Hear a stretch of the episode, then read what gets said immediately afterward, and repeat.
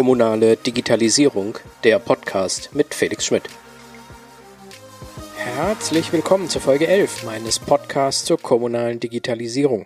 Mein Name ist Felix Schmidt. Ich bin dein Moderator und Begleiter auf dem Weg in die kommunale Digitalisierung. In der vergangenen Woche haben wir darüber gesprochen, warum es in vielen Kommunen heute noch schwierig ist, OZG-Leistungen auch online anzubieten.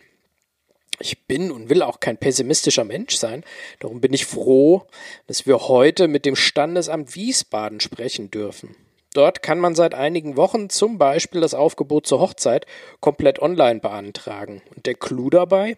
Die Authentifizierung läuft über ein Video-Ident-Verfahren, wie man es zum Beispiel von Banken kennt. Einmalig in der kommunalen Landschaft in Deutschland. Ich spreche gleich mit Monika Rubbel, der langjährigen Chefin des Wiesbadener Standesamtes, mit Jan Klump, dem Sachgebietsleiter Standesamt und Bürgerbüro und dem noch ganz frischen Standesbeamten Edwin Meyer. Und versprochen, wir steigen ganz tief ein in die Transformation einer Einheit, in der vor zehn Jahren noch Schreibmaschinen zum Repertoire der Mitarbeiterinnen und Mitarbeiter gehörte. Hallo, Frau Ruppel, ich grüße Sie. Guten Tag. Ähm, Hallo, ähm, Frau Rubbel, im Dezember 2019 sind Sie in den Ruhestand verabschiedet worden. Das äh, hat aber nicht lange gedauert. Sie sind schnell wieder zurückgekehrt. Was ist denn passiert? Gab es noch keinen richtig guten Online-Prozess zur Pensionierung und wollten Sie da nochmal nachhelfen? Nein, nein, nein, nein. Also es war so, ich bin ähm, für sechs Wochen in den Ruhestand gegangen. Das waren gefühlte sechs Monate. Ähm, ich hatte das Gefühl, ich hätte noch wahnsinnig viel zu tun. Es gibt noch viel zu viel Offenes. Ähm, deswegen dachte ich, ein Zurück wäre gar nicht schlecht. Und wie wir nachher dann auch noch hören werden, ähm, für die Stadt hat sich ja scheinbar auch äh, gelohnt, dass sie, ähm, äh, dass sie diese sechs Wochen, die sich wie sechs Monate anfühlten, ja auch genauso wahrgenommen haben. Ja, ich bin zurück und habe dann äh, gleich ein neues Projekt übernommen. Ich bin also nicht zurück ins Standesamt, sondern ähm, habe etwas anderes für die Stadt gemacht. Genau, da kommen wir dann auch gleich ähm, auch noch drauf zu sprechen. Ähm, aber vorher würde ich gerne den ähm, auch den Jan Klump mal kurz einführen, äh, lieber Jan. Ähm, vor kurzem hat es bei euch auch Veränderungen gegeben. Standesamt und Bürgerbüro wurden organisatorisch auch zusammengelegt. Äh, was bedeutet das für dich? Bisher warst du ja Sachgebietsleiter Standesamt gewesen. Genau, das bin ich auch weiterhin im Bereich Standesamt. Jetzt kam noch ein Bereich aus dem Bürgerbüro quasi mit dazu, das heißt der komplette Front Office Bereich, ähm, was natürlich eine super Möglichkeit bietet, die Synergien. Wir haben beide Bereiche mit den größten und, sag ich mal, wichtigsten Registern. Das ist einmal das Melderegister und einmal das Personenstandsregister, quasi die wichtigen Identitäten und haben viele Dienstleistungen, die miteinander zu tun haben, was eine super coole Möglichkeit ist. Mhm.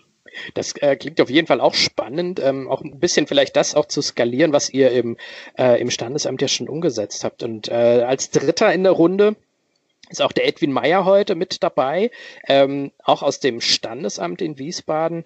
Ähm, mal, welche eure Online-Dienste im Standesamt hast du denn als Bürger schon ausprobiert? Ähm, haben dich die neuen Angebote schon dazu gebracht, vielleicht kurzfristig ein Aufgebot zu bestellen? ähm, erstmal hallo, ich möchte ähm, auch gerne die Runde begrüßen. Ähm, ich wohne erst seit knapp einem Jahr in Wiesbaden, deswegen ähm, hat sich das bei mir nie wirklich ganz ergeben, aber tatsächlich, als ich nach Wiesbaden gezogen bin, habe ich dann den Online-Terminkalender des Bürgerbüros in Anspruch genommen und das hat auch super gut funktioniert. Ich habe schnell einen Termin bekommen und die Wartezeit im Bürgerbüro selbst war dann auch nicht besonders lange. Und so kamen wir dann auch schnell an das, was wir wollten. Und das ähm, hat mich positiv überrascht, denn ich kenne die Stadt ja bis dato eigentlich nur aus der ja, internen Rolle als aus der Rolle des bei der Stadt Arbeitenden, aber jetzt war ich auch zum ersten Mal einer, der Leistungen der Stadt direkt in Anspruch nimmt. Mhm. Und einer der, der Gründe, wie es jetzt auch zu diesem äh, zu dieser Folge kam, war eine ganz neue Dienstleistung, die ihr in Wiesbaden an den Start gebracht habt, die, wenn ich das jetzt richtig auf dem Schirm habe, weiterhin in Deutschland ja immer noch einmalig ist. Das ist, ihr habt die Anmeldung zur Eheschließung nicht nur online gemacht, sondern auch das Identifizierungsverfahren ganz neu aufgestellt. Ähm, man kann sich nämlich jetzt in Wiesbaden über ein Video-Ident-Verfahren, was man vielleicht von Banken kennt, ähm, auch entsprechend authentifizieren. Äh, wie funktioniert das denn bei euch in, in, in Wiesbaden, das äh, Video-Ident-Verfahren genau? Ähm, und zwar läuft das Ganze so ab, das Projekt haben wir jetzt schon eine ganze Weile laufen, freuen uns deswegen auch sehr, dass wir Ende des letzten Jahres im Dezember endlich damit anfangen konnten und auch produktiv gehen konnten. Ähm, Bürgerinnen und Bürger, die sich gern ja, die gerne ihre Eheschließung anmelden möchten, die setzen sich natürlich mit uns in Verbindung. Und ähm, das funktioniert dann praktisch ähm, gleich in Verbindung mit der Terminvereinbarung, dass dann Bürgerinnen und Bürger einen Link geschickt bekommen. Ähm, hier geht es dann zur Anmeldung und ähm, selbst die Anmeldung der Eheschließung läuft dann so ähnlich ab wie in Banken auch. Man gibt seine persönlichen Daten ein, was alles gebraucht wird, Anschrift, Name, wie auch immer. Und dann geht es im nächsten Schritt an die Identifikation selbst. Die äh, macht bei uns ein Service-Dienstleister, das macht die Firma WebID. Und die führen dann das Videotelefonat ähm, durch. Dort werden dann die Prüfmerkmale des Ausweises kontrolliert, ähm, Ausweisschwenken, die Sicherheitsmerkmale werden überprüft. Und wenn dann die Identifikation stattgefunden hat und erfolgreich war, dann ist die Anmeldung der E-Schließung auch schon abgeschlossen. Und dann, wenn alles passt, gibt es noch eine Bestätigung und dann ja, muss das Paar eigentlich nichts groß mehr machen. Außer vielleicht nochmal irgendwann äh, auftauchen, um sie auch wirklich verheiraten zu lassen. Oder ist das der nächste Schritt, dass ihr das dann auch noch per Stream und zugeschaltetem Standesbeamten auch noch dezentral hinbekommt? Also wir haben erstmal das Motto, alles rund um das Jawort online. Ich glaube, an das Jawort trauen wir uns erstmal nicht, weil es ja nach wie vor auch eine sehr beliebte Zeremonie ist ähm, natürlich unter normalen Umständen in Trausaal zu gehen, Gäste dabei zu haben, seine Trauzeugen, von mir ist auch noch ein kleines Musikstück beim Einlaufen, Auslaufen. Also von daher glaube ich, das werden wir uns erstmal nicht trauen. Aber ich glaube, was ganz, ganz wichtig ist, die ganze Bürokratie drumherum ähm, digital zu gestalten, ähm, sei es auch dann die individuelle Checkliste mit benötigten Urkunden vorzulegen oder vorzubereiten und gerade gestern habe ich eine Statistik bekommen äh, für den Monat Januar. Im Bereich Januar hatten wir über 200 Anmeldungen der Eheschließung bereits online, was ein absolut krasser Erfolg ist. Und was ich super spannend fand, ich habe sofort auf die Uhrzeiten geguckt, wann haben Paare unseren Online-Dienst genutzt. Und ähm, viele, die das in der Mittagspause machen, tatsächlich, was ich sehr lustig fand. Dann ist viel wieder Ruhe und dann geht es so ab 16 Uhr, 16.30 bis 22 Uhr dann quasi weiter und ähm, dort werden aktuell die Anmeldungen der Eheschließung gemacht. Da merkt man auch, die normalen typischen Öffnungszeiten ähm, des Amtes sind nicht relevant. Es wird gerne am Nachmittag von der Couch aus oder am Abend wahrscheinlich zwischen Fernsehabendsender und zu Bett gehen dann eben gerade mal die Anmeldung der Eheschließung gemacht. so zwischendrin, wenn das jetzt so einfach funktioniert, ist das ja hervorragend. Ähm, kannst du denn auch ungefähr sagen, wie viele äh, ähm, Anmeldungen ähm, äh, habt ihr insgesamt so im Monat? Also wie hoch ist da jetzt vielleicht auch schon der Schnitt? Habt ihr das auch schon ungefähr auf dem Schirm? Genau, also wir haben im Jahr rund 2000 Anmeldungen der Eheschließung. Heiraten ist ein absolutes Saisongeschäft, ja. Also Anfang eines Jahres geschieht da fast nichts. Aber jetzt so, jetzt sind wir im Februar, März, das heißt die Sommermonate, man kann ab sechs Monate vor der Eheschließung sich anmelden, dann wird's wieder mehr. Also 2000 im Jahr, aber unterschiedlich verteilt in den Monaten, Wochen und so hm. weiter. Das ist auf jeden Fall spannend. Ähm, ich habe aber gerade auch noch eine, eine Frage ähm, äh, dazu, weil Video-Ident, hatte ich ja auch am Anfang gesagt, ist auf der kommunalen Ebene ja eine absolute Ausnahme, wenn nicht sogar ähm, auch einmalig. Gab, mhm. Mm, gab es denn an, an dieser Stelle irgendwelche rechtlichen Bedenken, die ihr zum Beispiel mit dem Land ähm, oder ähm, mit, dem, mit anderen Kollegen aus dem Rathaus auch ähm, auch bearbeiten musstet oder wurdet ihr da auch äh, unterstützt an dieser Stelle, um so etwas auch mal auszuprobieren und zu schauen, lässt sich das mit den Anforderungen, die wir als Behörde haben, auch in Einklang bringen? Es war erstmal eine große Überraschung. Wir sind in der Tat die erste Behörde im öffentlichen Sektor, die Videoident eingeführt hat. Aber dieses Prinzip Videoident und qualifiziert elektronische Unterschrift hat ja seine rechtlichen Grundlagen. Sei es das BGB, sei es das die EIDAS-Norm. Ähm, da gibt es rechtliche Grundlagen, die das schon auch möglich machen, die Schriftformerfordernis durch andere Möglichkeiten zu ersetzen. Und das Personenstandsgesetz in dem Fall sagt, beim wichtigen Grund kann auch die Schriftformerfordernis genutzt werden. Und da haben wir gesagt, da fangen wir mit der Anmeldung der Eheschließung an. Wichtiger Grund ist Corona tatsächlich und somit konnten wir gemeinsam mit unserem Rechtsamt, was ja wirklich sehr fit ist, ähm, ein Gutachten erstellen, haben das geprüft und wussten am Ende, okay, wir können damit anfangen. Und sammeln dann auch unsere Erfahrungen quasi, wie wird es akzeptiert, in der Hoffnung natürlich, das irgendwann auch zu skalieren und andere Dienstleistungen dafür ähm, quasi auch das anzubinden, ja. Hm. Also das zeigt ja an dieser Stelle ähm, ja auch, ihr seid nicht nur als Standesamt ähm, sehr aufgeschlossen, sondern die Stadtverwaltung steht ja auch ähm, äh, dahinter. Aber Vielleicht nochmal zurück an das äh, Standesamt auch in Wiesbaden zu kommen. Ähm, ist es denn schon so eine, ähm, so eine Tradition in eurem Standesamt, dass ihr innovativ und modern aufgestellt seid? Oder war da ein Prozess hinten dran, äh, der das Amt erst einmal auch wirklich dazu bringen musste? Also wo kommt ihr denn wirklich her in, in diesem Bereich? Ähm, meinen Sie jetzt, äh, äh, wo wir äh, herkommen? Wir waren vorher nicht im Standesamt vor. Ich Nein, ich meine das Standesamt, äh, äh, das Standesamt an sich. Also haben, haben Sie im Standesamt schon so eine Innovationstradition, möchte ich mal sagen? Ähm, oder war das ähm, bevor Sie jetzt angefangen haben, ähm, auch viel im Bereich Digitalisierung umzusetzen, war das vorher sehr, sehr schwierig äh, bei Ihnen? Gab es da eher angestaubte Prozesse und ähm, Papier, wo Papier ging? Ähm, ja. Wie sah das bei Ihnen früher aus? Ja, also ich, ich kann nicht sagen, dass es äh, sehr innovativ war, wie ich kam vor fünf, sechs Jahren, glaube ich. Ähm, da hatte, das Standesamt Wiesbaden war ein typisches Standesamt, ein typisches Papieramt. Ähm, man arbeitet zuverlässig im Standesamt, man arbeitet korrekt äh, und das, was ich vorgefunden habe, äh, war durchaus der Zeit entsprechend.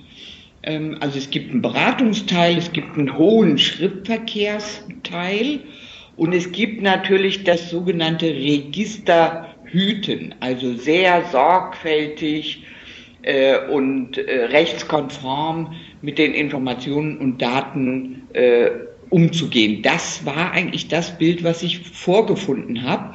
Ähm, es, das Standesamt ist kein typisches Amt, in dem man äh, Innovationen ausprobiert oder ein Amt, in dem man anfängt zu modernisieren. Wir haben das aber trotzdem äh, gemacht.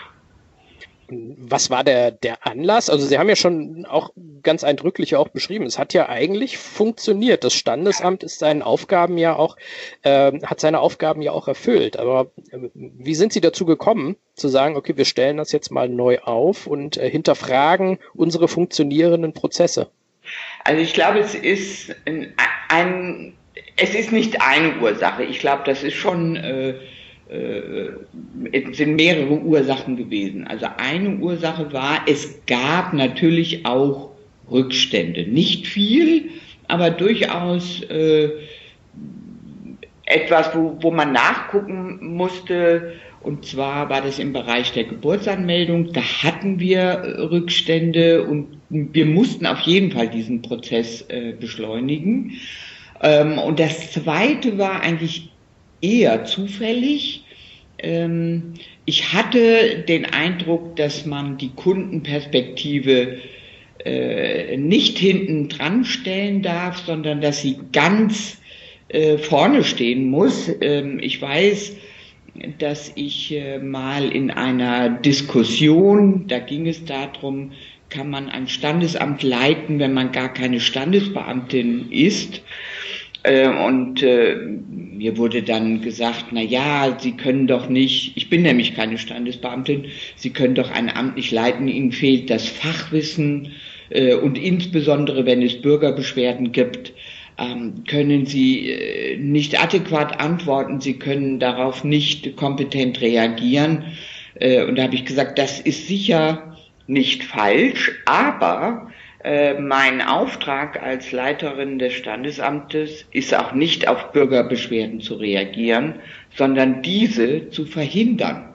Das heißt, mein Auftrag war eigentlich alles, was im Standesamt äh, geschieht, daran zu messen, kann das der Kunde verstehen, ähm, treffen wir überhaupt das Bedürfnis des Kunden und wie verhindern wir, dass man ein, einen Eindruck von Unzufriedenheit erhält, wenn man mit dem Standesamt in Wiesbaden Kontakt aufnimmt. Also das war, glaube ich, ähm, auch ein sehr großer, äh, ein, ein sehr großer Grund, äh, hier Dinge zu verändern.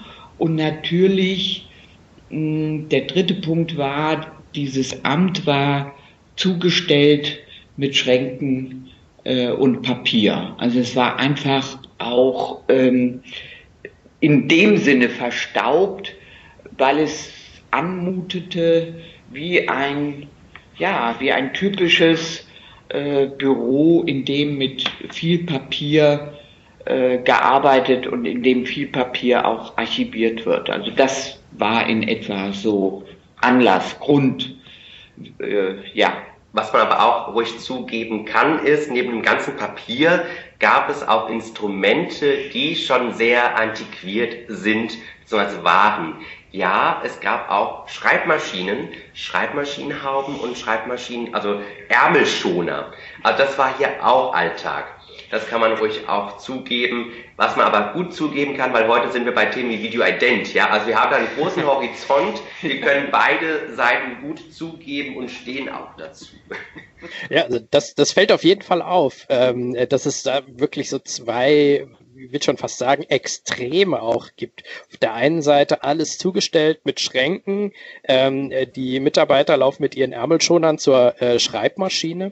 Ähm, und und, und äh, lieber Edwin Meyer, wie sieht es jetzt heute aus? Also wie hast du das Standesamt jetzt äh, kennengelernt, als du jetzt vor einem Jahr oder vor knapp einem Jahr ins Standesamt gekommen äh, bist? Wie sieht es da heute aus? Meine erste Erfahrung mit dem Standesamt hatte ich gemacht im Rahmen meines, äh, meiner Ausbildung, meines dualen Studiums bei der Stadt. Ähm, kurzer Hintergrund, mein erstes Praktikum in diesem Studium war in einem ja, eben beschriebenen Amt, nur nicht im Standesamt, eine, ja, eine, andere, eine andere Abteilung, in der es aber ganz genauso lief. Also verstaubt, große, volle Schränke, und eben klassische Behördenarbeit. Und zu dem Zeitpunkt war ich ähm, 19 Jahre alt und eigentlich war das nicht das, was ich mir vorgestellt, also was ich mir vorgestellt hatte. Das war nicht das, was ich machen wollte. Mhm. Ähm, ja, dann bin ich mit einem mulmigen Gefühl aus dem Praktikum rausgegangen und bin dann in das nächste Praktikum im Standesamt bin ich reingegangen mit der Erwartung, etwas Ähnliches vorzufinden. Und dort wurde ich dann sehr überrascht, ähm, weil das Standesamt überhaupt nicht so war. So wie ja, Sie jetzt das Standesamt von uns gehört haben, also neu, modern, papierlos, so habe ich es auch damals vorgefunden, habe mir nicht vorstellen können, ähm, welche Geschichte da vorangegangen ist. Also Schreibmaschinen in den 2010er Jahren, das, ähm, das kann doch überhaupt nicht sein, dachte ich mir. Und umso erstaunlicher finde ich es auch, ähm, was für ein Weg hier gegangen worden ist und wo wir jetzt sind und ich ja, kann mich glücklich schätzen, den schweren Weg gar nicht mitgemacht haben zu müssen, sondern dass ich direkt schon, sage ich mal, so verwöhnt wurde, in einer modernen Behörde arbeiten zu können.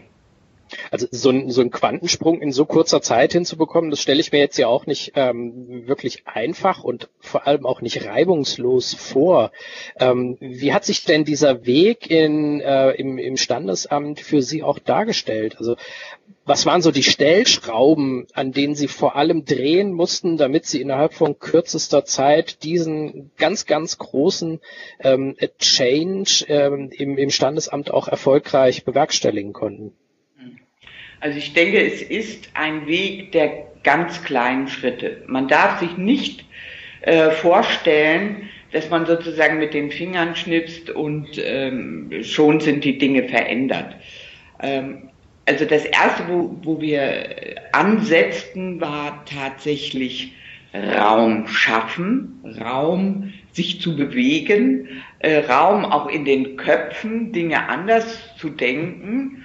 Äh, und das ist natürlich ähm, hoch dosiert gelaufen. Das heißt also nicht in riesigen Sollkonzepten, äh, das und das müssen wir bis da und dahin äh, schaffen, sondern äh, mehr so nach dem Motto, ähm, einfach anfangen und einfach anfangen. Also sehr schnell etwas tun, aber etwas tun, äh, was äh, durchschaubar ist, was transparent ist, was nicht so kompliziert ist, was also direkt anknüpft äh, an die Arbeitssituation der Standesbeamtinnen und Standesbeamten und die eigentlich auch sofort ähm, ja helfen. Also etwas, was sofort auch eine Wirkung zeigt. Und deswegen haben wir auch mit, der, mit dem Bereich Geburten angefangen, einfach weil es A, Rückstände gab und B, dort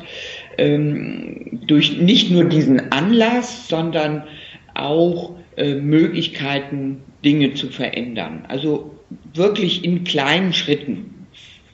Und wie kann ich mir das vorstellen, wenn Sie jetzt sagen, so im, Bereich Geburten ähm, haben Sie diese Prozesse mal äh, neu, neu aufgesetzt? Ähm, wie, wie haben Sie das gemacht mit Ihren Mitarbeitern zusammen?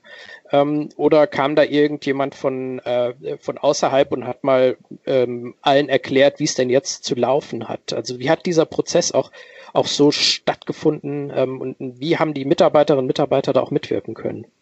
Also ich denke, von außen ist es sehr, sehr viel schwieriger. Ich glaube, Veränderungen äh, können Sie dann erfolgreich durchführen, wenn Sie sozusagen als verantwortliche Führungskraft die Dinge auch einleiten, korrigieren, steuern und umsetzen können. Also ich sage mal sowas wie Beratung von außen ähm, das, äh, das halte ich für, für so äh, tatsächlich umfassende Veränderungsprozesse eigentlich nicht mehr für ratsam. Ich glaube, dass man es sozusagen von innen heraus machen muss und dass man äh, mit kleinen einzelnen Ideen, die man dann eigentlich so als eine Art Pilot umsetzt. Also nicht lange diskutieren, was hat das für Voraussetzungen, was hat das für Wirkungen, ähm, was müssen wir investieren, wen müssen wir alles fragen. Äh, also damit haben wir uns fast nie befasst, äh, sondern wir hatten eine Idee und dann haben wir es probiert. Also ich glaube, von innen heraus äh, ist das erste und das zweite ist tatsächlich experimentieren. Wirklich sagen, okay, wir stellen jetzt mal den Prozess um wir tun jetzt mal für drei Wochen, ähm, dass es anders ist, ähm, führen das mal durch und beobachten einfach, was passiert. Und nach drei Wochen können wir entscheiden. Und ich glaube, das nimmt auch einen Großteil der Angst bei den Beschäftigten, äh, dass man die Möglichkeit hat zu sagen, genau, es hat nicht geklappt oder das habe ich schon immer gesagt diese Möglichkeit, die muss man natürlich auch lassen, weil die lässt sich nicht einfach wegdiskutieren. Und wenn Sie ein Experiment machen und will ich sagen, okay, das sind die Bedingungen, wir fangen an und nach drei Wochen gucken wir, hat es funktioniert, was hat nicht funktioniert, was könnte besser funktionieren, äh, machen wir weiter, geben wir auf. Äh, das, glaube ich, ist sehr überzeugend und ich vermute fast, es ist äh, das Einzige, womit es funktioniert. Mhm. Also so dieses, ähm, jetzt mal sozusagen zusammengefasst in meinen Worten, einfach mal machen. Ja. Und ähm, aber immer auch die Möglichkeit zu haben, war vielleicht nicht so die richtige Idee an der Stelle. Ähm, haben Ihre äh, Mitarbeiterinnen und Mitarbeiter da auch von Anfang an auch auch mitgemacht oder gab es da auch größere Bedenken, die sich insgesamt ähm, mit diesem äh, mit diesem Modernisierungsprozess eher kritisch auseinandergesetzt haben? Konnten Sie die alle mitnehmen? Nein, wir konnten nicht alle mitnehmen. Also zumindest nicht von Anfang an. Also es gibt äh, immer äh, zwei, drei, die sehr schnell dabei sind, die eigentlich so drauf warten. Äh, dann gibt es schon ein schweigendes Mittelfeld. Und es gibt natürlich auch immer eine Gruppe, die sagt, das geht aus rechtlichen Gründen nicht. Ähm, oder das macht keiner und wir machen es anders und wir machen es so, wie wir es immer schon gemacht haben. Also die Gruppe gibt es einfach. Äh, und ich glaube, sich von Anfang an darauf zu konzentrieren, genau diese Gruppe äh, zu überzeugen, das ist ein falscher Ansatz. Sie müssen, äh, das gehört auch dazu, Sie müssen mit denen anfangen, die wollen und die mitnehmen, die nichts dagegen haben und diejenigen, die noch unsicher sind und nicht erstmal sich das überhaupt nicht vorstellen können, die müssen einfach erstmal warten. Äh, ich glaube, eine andere Möglichkeit sehe ich da nicht. Und wie genau haben Sie Ihre, äh, Ihre Mitarbeiterinnen und Mitarbeiter auch, auch eingebunden? Also die Ideen zum Beispiel, um so einen Prozess neu aufzustellen, zum Beispiel bei der Geburtsanmeldung. Ähm, haben Sie die gemeinsam entwickelt oder haben Sie den, den äh, Menschen Raum gegeben, um eigene Ideen entwickeln, äh, zu entwickeln? Ähm, oder kam das, äh, kam das eher von, äh, von oben, also von Ihnen? Und ähm, es wurde dann diskutiert, in welcher Form man das umsetzen kann. Wie kann ich mir das vorstellen, wie das äh, dann auch in der Praxis dann auch funktioniert hatte? Also ich glaube, ein Ideengeber, äh, den muss es schon äh, von vornherein und vielleicht auch ein Stück weit ähm, außerhalb des Teams geben. Ähm, weil Ideen fallen einem ja nicht einfach wie Früchte vom Baum. Ähm, solange man in der, in der Materie so arbeitet, wie es A rechtlich korrekt ist und B, wie man es gewohnt ist, ähm, ist die Sphäre oder die Möglichkeit, eine neue Idee, eine vielleicht sogar abwegige Idee zu entwickeln, ich glaube, das ist äußerst schwer. Ich glaube, dieser, dieser Prozess, wie entwickle ich eigentlich eine Idee, äh, die muss man einfach üben. Die muss man üben und ich glaube, man braucht dazu auch sowas wie Vorbilder oder Ideen, die schon mal im Raume stehen. Also einfach so bei ganz Null anzufangen, das kann ich mir eigentlich nicht vorstellen.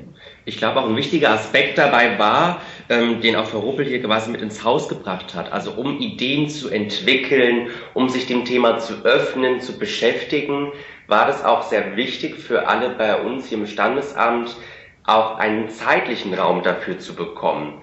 Und da hat Frau Ruppel damals auch das sogenannte Team Online Rathaus mit ins Standesamt gebracht. Das heißt, Damals trafen 15 Nachwuchskräfte auf 16 Standesbeamte. Und allein der Aspekt, der hat schon mal auf die Kiste hier im Standesamt wachgerüttelt. Aber auch die Nachwuchskräfte, das waren Schülerpraktikanten, Fachoberschülerinnen, Schüler, Studierende, Rechtsreferendare, alles Mögliche, haben direkt auch in der Sachbearbeitung erstmal unterstützt und sehr viel abgenommen damit auch dann die Standesbeamten und Standesbeamten auch den Raum bekamen, zeitlich gesehen, sich mit anderen Dingen vielleicht auch mal zu beschäftigen und nicht nur mit der Rechtsmaterie oder mit dem Arbeitsalltag in einem Standesamt. Und das Team Online-Rathaus, äh, da bist, äh, bist du ja, glaube ich, auch inzwischen als Leiter ja auch mit dabei, wenn ich das richtig noch im, im Kopf habe. Ähm, wie ist das denn entstanden? Also ist das auch aus dem Anlass heraus, ah, im Standesamt tut sich irgendwas, da müssen wir mal ein Team zur Seite stellen, entstanden? Oder gab es das auch vorher schon?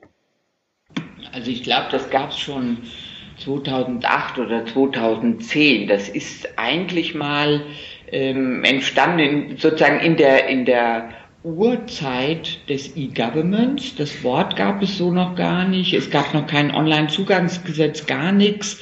Ähm, aber es gab schon eine Vorstellung, ähm, im Internet äh, Dienstleistungen anzubieten. Äh, und ich hatte mir damals äh, äh, gedacht, wer kann denn eigentlich so in so Sphären des Internets, äh, des Online-Raumes äh, denken? Und mir fielen eigentlich erstmal als Gegensatz äh, zu den städtischen Mitarbeiterinnen und Mitarbeitern fielen mir einfach die jungen Leute ein und dann habe ich gedacht, okay, wir machen sowas wie ein Ausbildungsprojekt.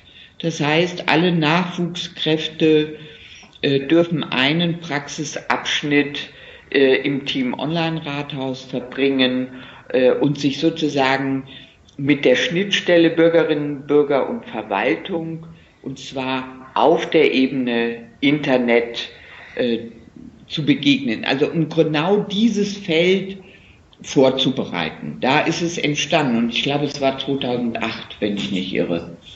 Das war vor meiner Zeit. Ich habe mich ja quasi ins gemachte Nest gesetzt, seitdem Frau Ruppel dann in den Ruhestand jetzt quasi gegangen ist und das dann übernommen habe. Mhm. Also seit 2008 ist natürlich im Bereich E-Government ähm, oder jetzt mal ganz generell im Zeitraum äh, Internet natürlich ein riesiger Zeitraum. Ähm, wie hat sich das denn an dieser Stelle auch weiterentwickelt? Also die ähm, Azubis oder Aus ähm, oder auch äh, Studis von damals und von heute, da liegen ja auch äh, über zehn Jahre dazwischen. Also arbeitet das Team Online-Rathaus heute eher daran, ähm, dass man zukünftig die Ehe auch bei Instagram anmelden kann? Oder ähm, wie hat sich das vielleicht auch auf dieser Ebene ein bisschen verändert?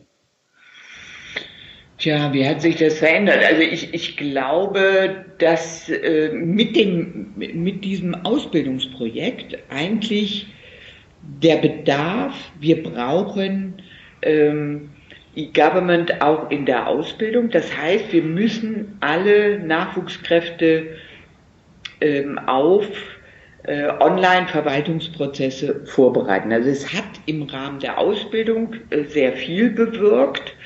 Ähm, die Nachwuchskräfte selbst sind natürlich heute auch schon viel fitter, jetzt im Bereich ähm, Online oder Internet, als sie 2008 waren.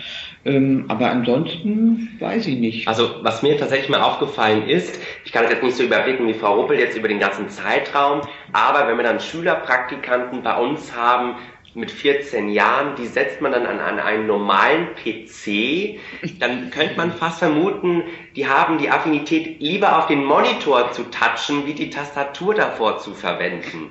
Ja, außer merkt man schon, dass der Anspruch oder der Umgang ähm, anders ist, wie auch vielleicht jetzt schon auch bei mir. Ja, ich bin es noch gewohnt, auch Disketten in ein Diskettenlaufwerk zu schieben. Der auch schon ein bisschen älter. Aber die jungen Leute kennen das schon gar nicht mehr und sind dann eher ja mit Touch Software groß geworden und Smartphones und so weiter und so fort. Ja, die kommen zum Beispiel auch nicht mehr mit Block und Bleistift äh, zu einer Besprechung. Das war früher üblich. Äh, nee, man hat das Handy dabei und entweder hat man im Handy was reingekloppt oder man hat einfach ein Foto gemacht äh, von dem, was an der Wand stand, äh, hat das dann als Protokoll benutzt. Also da sind die äh, sehr viel offener, ähm, ja, moderner. Das äh, würde ich schon so sagen. Das wirft ja auch ein, ein ganz nettes Schlaglicht darauf, wie sich auch Verhalten mit modernen Techniken ja auch verändert. Also wie sich auch die, die äh, Nutzerinnen und Nutzer gegenüber staatlichen Services ja vielleicht auch anders eingestellt sehen. Ähm, habt ihr, wenn, ich habe jetzt auch wahrgenommen, ganz häufig bei dem, was ihr im, im Standesamt auch macht, ist ja die Zentrierung auf Nutzerinnen und Nutzer ganz besonders intensiv. Ähm, ist es, äh, schaut ihr euch das auch an, wie sich das in unterschiedlichen Generationen äh, auch darstellt, wie zum Beispiel ein Computer genutzt wird oder überhaupt welches Gerät zur Verfügung steht, um sich Online-Services ähm, auch ähm, bei der Stadt Wiesbaden zum Beispiel entweder zu bestellen oder einen Antrag auch zu stellen? Mhm. Also wir gucken natürlich schon, ähm, wie die Personen agieren. Wir haben dafür auch einen Verwaltungsservice Canvas entwickelt, was Frau Edwin Meyer gemacht hat hier bei uns, wo wir wirklich gucken, mit Personas, wer ist eigentlich Nutzerin oder Nutzer einer Dienstleistung. Im Bereich Geburten sind das Personengruppen im ja, gebärfähigen Alter, die sind meist auch gewiss auch online affin oder haben kein Problem mehr damit, sich auch online Informationen zu holen. Da arbeiten wir dann auch mit Erklärvideos, die sind halt dann einfach auch nur online oder wissen dann auch, ähm, dass man vielleicht auch nicht unbedingt Lust hat, auf die Behörde zu gehen oder auch andere Stressfaktoren. Ähm, wir waren auch das erste Standesamt in Deutschland, das die vorgeburtliche Anmeldung hatte. Weil wir einerseits gemerkt haben, kann auch Robert gleich noch mehr sagen, ähm, der Zeitfaktor nach der Geburt, da möchte man nicht ins Standesamt gehen und dort das Kind anmelden, sondern man möchte es vielleicht anders gestalten. Mhm. Und ja, also das heißt, ihr habt jetzt ja auch schon eine ganze Menge ähm, nicht nur innerhalb, nicht nur der Prozesse innerhalb des Standesamts verändert, sondern wie wir jetzt ja gerade auch äh, besprochen haben, äh, ja auch nach außen hin. Ähm, jetzt mal vom Status quo heute. Äh, wo wollt ihr denn das Standesamt noch weiter hinentwickeln? Das Onlinezugangsgesetz schreibt da ja eine ganze Menge äh, ja auch an weiteren Services vor, die bis Ende nächsten Jahres ja auch digital anzubieten seid. Wo steht ihr da? Und äh, was, was ist da von euch jetzt auch vom Standesamt in Wiesbaden in den nächsten Monaten oder anderthalb Jahren noch zu erwarten? Also, wir sind vielleicht sehr dreist und auch tollkühn, kühn, wie auch immer man das sehen mag, aber wir haben da noch ganz viel auf unserer Hausaufgabenliste stehen.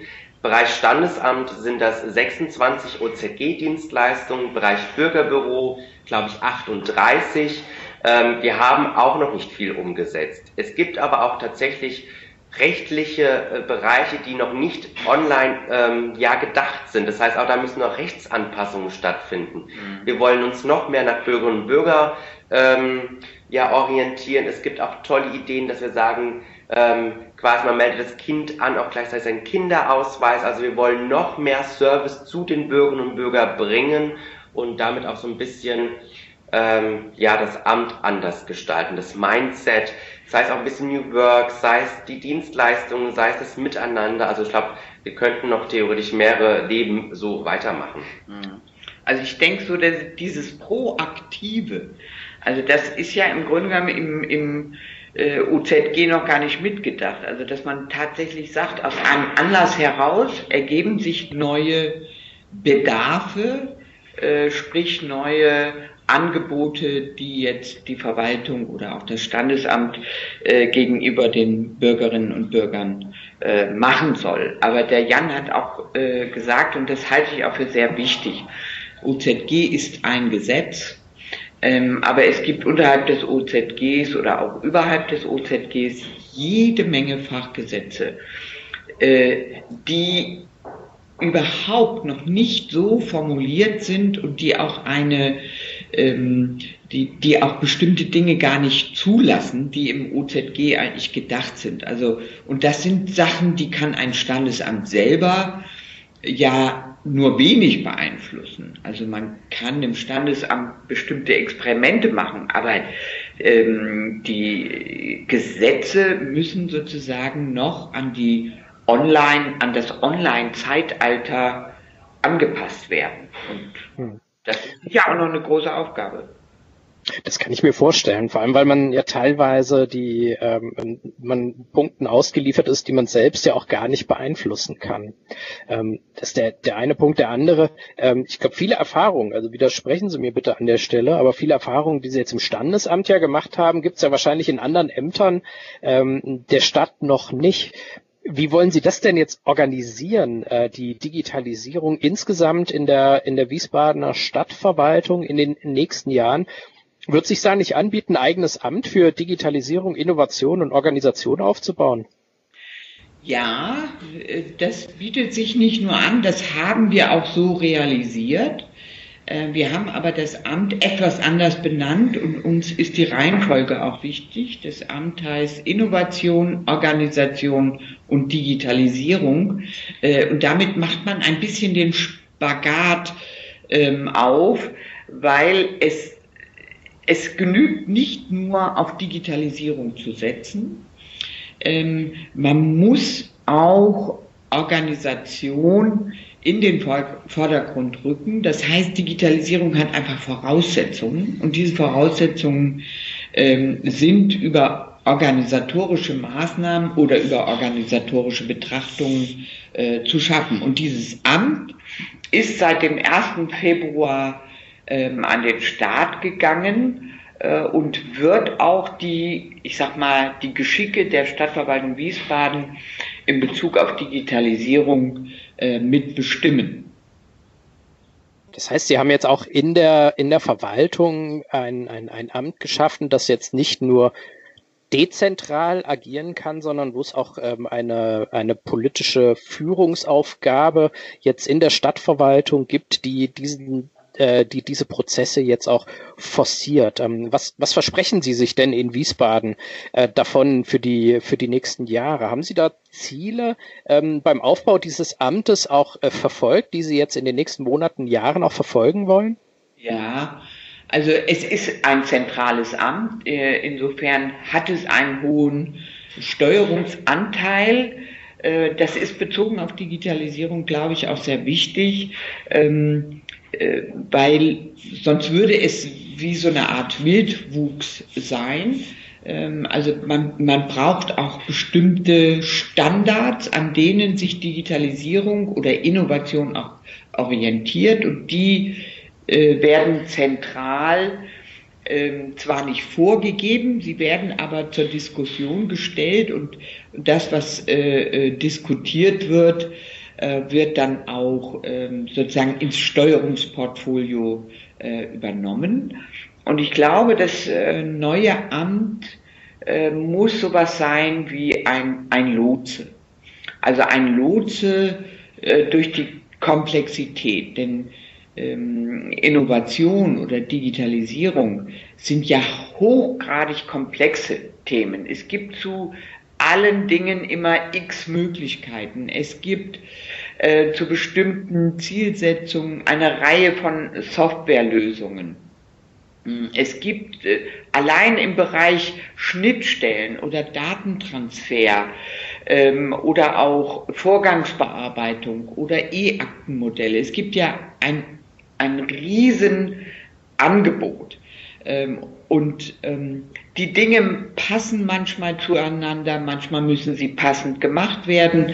Also das ganze Thema ist hochgradig komplex äh, und ich glaube, man muss schon äh, jemanden haben, der einen da durchlotsen kann, der also sozusagen ein Stück weit übersetzt äh, der den Weg bereitet, um sozusagen diese Komplex um in dieser Komplexität auch zu äh, bestehen. Und was ich auch glaube, was ein Amt 15 äh, machen muss, äh, ist diese Komplexität auch verständlich zu machen. Also wirklich mal zu visualisieren, was haben wir, was ist in welchen Bereich, Bereichen notwendig, wie sieht das aus, wie heißt das äh, und was hat das für Wirkungen. Und ich glaube, das Dritte mh, mm, ist Vernetzung. Also man muss als zentrales Amt für Innovation, ähm, Organisation und Digitalisierung äh, auch wissen, wie machen es andere, was können wir von anderen lernen ähm, und was können wir übernehmen äh, und wo können wir selbst als Amt oder auch als Stadtverwaltung anderen helfen. Also nicht nur Vernetzung, sondern auch Kooperation. Das waren jetzt wieder eine ganze Reihe wertvoller, wertvoller Stichpunkte. Da wird es sich jetzt natürlich äh, lohnen, ähm, auch drauf einzusteigen, aber das machen wir jetzt heute nicht, sonst wird es jetzt wirklich auch sehr, sehr lange. Ähm, ich möchte jetzt für den, für den Schluss nochmal ähm, ganz kurz ein paar Fragen stellen mit, ne, mit der Bitte, das auch gerne auch kurz zu beantworten. Äh, auch Frau, äh, Frau Rubbel, Sie haben ja jetzt den, den größten ähm, Erfahrungshintergrund, gerade auch in dem, in dem Prozess einmal, woher die Stadtverwaltung, aber vor allem ja auch das Standesamt ja auch kommt und ähm, wie Sie ja gerade beschrieben haben, was jetzt alles auch noch äh, vor Ihnen liegt. Wenn Sie das mal so rekapitulieren, was sind denn aus Ihrer Sicht die zwei größten Herausforderungen vor denen eine Stadtverwaltung wie Wiesbaden steht im Bereich der Modernisierung der Verwaltung, im Bereich Digitalisierung und äh, Innovation. Was würden Sie da, was kommt Ihnen da direkt ähm, äh, vielleicht dann auch äh, in, den, in den Kopf? Also ich glaube, man muss diese, diese Entscheidung äh, auch mal ein Risiko einzugehen, auch mal etwas zu tun, äh, dessen Ergebnis man noch nicht ähm, absehen kann, äh, aber zugleich auch dafür zu sorgen, ähm, es zurückzunehmen, ähm, es, ich sag mal, zu verändern, zu modifizieren. Ich glaube, dieses äh, Spannungsfeld, das muss man als Stadtverwaltung eingehen. Äh, lieber Edwin Meyer, ähm, Was, was denkst du denn in den nächsten äh, fünf Jahren? Bist ja noch relativ neu in der, äh, in der Verwaltungsarbeit. Was, was siehst du? Wie verändert sich das Arbeiten in der, in der Stadtverwaltung und wo ähm, siehst du die Stadtverwaltung, also die Mitarbeiterin, vielleicht auch dich selber in fünf Jahren? Wie, wie arbeitet man dann in der Stadt Wiesbaden? Gibt's da, stehen da größere Änderungen bevor oder wirken die sich in erster Linie erst einmal nur in diesem Verhältnis Bürgerinnen und Bürger gegenüber Verwaltung aus? Also ähm, was wir jetzt schon die ganze Zeit angesprochen haben und was für mich ein großer Punkt ist in dem ganzen Thema und auch die Arbeit beeinflusst, ist auf jeden Fall das Thema Nutzungszentrierung, dass man nicht die Verwaltung oder sich selbst als Sachbearbeitenden im Vordergrund sieht, sondern eben die Bürgerinnen und Bürger. Ähm, dass der Servicegedanke dann ganz vorne steht, das sollte, denke ich, in meinen Augen noch größer geschrieben werden und auch etwas weiter in allen Verwaltungen gelebt werden. Und dann zur Arbeit an sich, wie gearbeitet wird, ähm, wäre es sehr wünschenswert, wenn neue Arbeitsmodelle, Arbeitszeitmodelle ähm, umgesetzt werden. Wir hatten zum Beispiel gestern ähm, eine sehr interessante Präsentation zu Desk Sharing uns angehört, dass eben nicht immer alle ins Büro kommen müssen, dass Homeoffice weiter umgesetzt wird, dass wir ähm, ja alle Möglichkeiten, die zur Verfügung stehen, dass wir auch die in der Verwaltung ausschöpfen können. Und das letztendlich macht ja auch aus, dass die, dass die Verwaltung ein attraktiverer Arbeitgeber wird und dass wir auch so mehr Zuwachs und Nachwuchs bekommen. Ja. Thema Fachkräftemangel wäre jetzt natürlich auch gleich nochmal ein äh, hervorragendes Thema für eine eigene Folge. Ähm, lieber Jan, Jan Klump, ähm, nochmal zurückzukommen jetzt wirklich auf das Standesamt in, in Wiesbaden. Ihr seid ja jetzt äh, wirklich auch sehr weit gekommen, oder hast du vorhin noch beschrieben, richtig viele Sachen stehen euch ja auch noch bevor. Hast du schon eine Perspektive entwickelt? Wo steht das Standesamt Wiesbaden in fünf Jahren? Wie sieht's da aus? Hm das, das, das könnte man wahrscheinlich auch wieder eine eigene Folge draus machen. Also ich glaube, in fünf Jahren sieht das Standesamt von außen schon noch so aus, wie es aussieht. Aber ich glaube, nach innen, einmal für die Mitarbeiter, wird sich ganz viel tun, werden auch nicht immer da sein. Also wie gerade mein Kollege Eddie schon sagte, man kann sich auch vorstellen, es wird mal Coworking Spaces geben. Ähm, es gibt andere Arbeitszeitmodelle, andere Arbeitsplatzausstattungen. Es wird kein Schreibtischstuhl und Schreibtisch mehr in einem Zimmer stehen. Das können flexible Möbel sein, das können auch Sessel sein, alles Mögliche. Und glaube ich, auch nach außen hin wird eine Verwaltung viel flexibler sein, ähm, andere Dienstleistungen anbieten ähm, anders erreichbar sein, anders auch beraten können. Also ich glaube auch die Beratungssituation wird viel mehr ausgebaut. Dieser Dienstleistungsgedanke, diese proaktive Verwaltung, ich glaube, das werden wir in fünf Jahren auf jeden Fall hinbekommen, nach dem Motto, hey, du hast ein Kind bekommen, dir steht jetzt das und das zu, Kindergeld, Elterngeld und der Kinderausweis vom Bürgerbüro, magst du das gerade alles mit einem bestellen? Und da sehe ich, glaube ich, in fünf Jahren werden wir sein. Bin ich mal sehr gespannt. Fünf Jahre ist ja jetzt nicht so weit hin. Und als Mainzer beobachte ich das natürlich sehr intensiv an der Stelle und äh, bin mal gespannt, welches Standesamt denn in fünf Jahren dann vielleicht den größeren Sprung dann gemacht hatte. Äh, die Landeshauptstadt Hessen oder die Landeshauptstadt Rheinland-Pfalz. Bin ich auf jeden Fall sehr gespannt. Ähm, ich habe heute wirklich sehr viel gelernt. Ich bedanke mich bei euch dreien äh, für eure Zeit, für die vielen Informationen, die ihr auch geteilt habt. Und ähm, vielleicht machen wir in fünf Jahren nochmal eine Folge. Äh, mal gespannt, Frau Rubbel, in welcher Rolle wir sie dann erleben werden. Und ähm, bedanke mich bis dahin bei euch. So, das war's für heute. Hast du noch Fragen oder willst mehr wissen? Dann schreib mir eine E-Mail an podcast.felixschmidt.de und ich melde mich bei dir. Ich freue mich auch über deine Themenwünsche. Zu welchem Thema der kommunalen Digitalisierung möchtest du gerne etwas hören? Auch hier gilt, schreib mir eine Mail an podcast.felixschmidt.de. Möchtest du mehr über die kommunale Digitalisierung erfahren? Dann kannst du auch mein Newsletter abonnieren. Hier versorge ich dich immer freitags mit Tipps und Tricks, mit Informationen und Hintergründen. Ich würde mich freuen, wenn ihr auch bei der nächsten Folge dabei bleibt, also den Podcast auch abonniert. Ganz besonders wichtig ist mir dein Feedback, damit ich von Anfang an über das sprechen kann, was dir auch wirklich wichtig ist.